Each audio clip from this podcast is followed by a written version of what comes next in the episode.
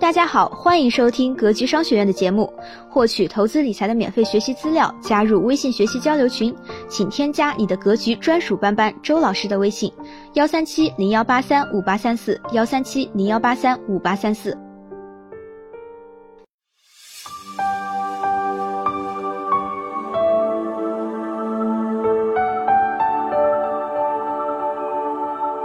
今天继续跟大家分享如何搞定二零一七年中复盘。上期节目我们讲到了年终复盘会出现的问题，这期接着讲第三步。第三步，分析原因是否深入，找到根因，反思自我。分析原因是复盘最主要的环节之一，也会直接影响到我们能从复盘中学到什么，学到多少。这一步出现的问题也很多。概括而言，这一阶段主要误区有如下三个方面：分析不深入，很多问题的成因都很复杂，受多方面因素影响，而且彼此之间会相互干扰，因此很多人在复盘时只是蜻蜓点水、浅尝辄止，没有进行深入挖掘，这样找不到根本原因，容易就事论事或者头痛医头、脚痛医脚。对策运用系统思考工具，找到关键影响因素及其关联关系，同时使用 What if 工具推演各种可能性，归罪于外，推脱责任。在一些复盘中，许多人将原因归咎于外部因素，对自己的责任避而不谈或想办法推脱，这样就失去了客观公正性，也是封闭防卫性心态，与复盘的学习精神背道而驰。对策。领导人以身作则，多反思自我的不足，作为表率影响他人。同时，应坚持客观审慎的态度。成功了，多想想客观因素；失败了，多找找主观原因。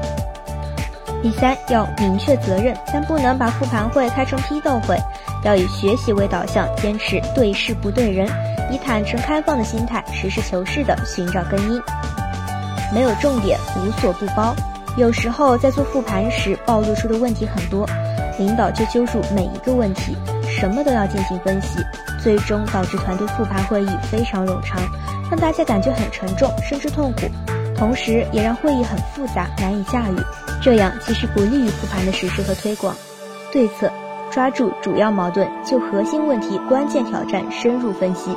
与其贪大求全，不如在一点上谈透，真正产生效果。第四步总结经验，在第四步总结经验中，常见误区包括快速得出结论。在复盘过程中，要从纷繁复杂的原因中找出根因，需要审慎的分析。但许多人很容易快速的下结论，例如只是总结出一次偶然性的因果关系，却误以为发现了规律。对策提醒大家思考：得出结论是个案还是规律？它是否适用于其他情境？好高骛远。在总结经验教训环节，一些人会把矛头指向上级，指向外部，提出一些不切实际的期望，例如下次要是能如何如何就好了。实际上，这也是一种受害者或小媳妇心态在作祟。对策：关注自己能控制的事情，而不是寄希望于超出自己控制范围的外部力量。无后续行动，复盘并不能只是停留于获得一些经验或教训，必须落脚到未来行动改进。但是很多复盘却只是到了总结出经验教训就结束了，没有后续的行动，这样就会让复盘的功效大打折扣。对策：制定清晰的后续计划，包括开始做什么、继续做什么、停止做什么，同时区分轻重缓急，明确资源匹配与人员分工，把后续改进计划切实落实到位。投资新手如何进行第一次复盘？格局坚持给大家分享投资理财方面的干货。年底了，带大家进行一次投资复盘是必须的。做投资其实建议大家每个季度都做一次小复盘。如果你是个投资新手，之前从来没有复盘过，你可以按照下面的步骤问自己以下这些问题：关于投资，一，在过去的这段时间，你都投资了什么？投资的金额是多少？二，在投资之前选择的预期是什么？实际涨跌有多少？三涨跌符合预期是因为什么？不符合预期是因为什么？四投资阶段情绪波动是什么样的？是否影响到行为？五多久看一次盘或投资标的？时间单位是小时、天、周还是月？六如果你给自己过去的投资状态打一到十分，你给自己打几分？关于拒绝，一，在过去的这段时间，你都拒绝了哪些投资机会？二，当初拒绝的原因是什么？三，回过头来，那些拒绝的机会现在怎么样了？四，这些决定背后的逻辑现在是否依然成立？关于对比，一，现在的自己和年初的自己相比，在投资方面有哪些不同？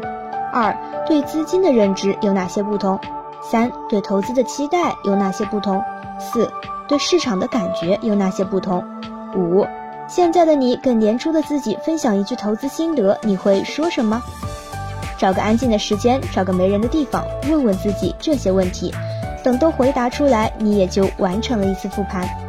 格局建议大家，普通人最好是在有工作的情况下研究投资。如果没有工作，想靠投资赚到所有的收入，心态会出现很严重的问题，难度也会大幅加大。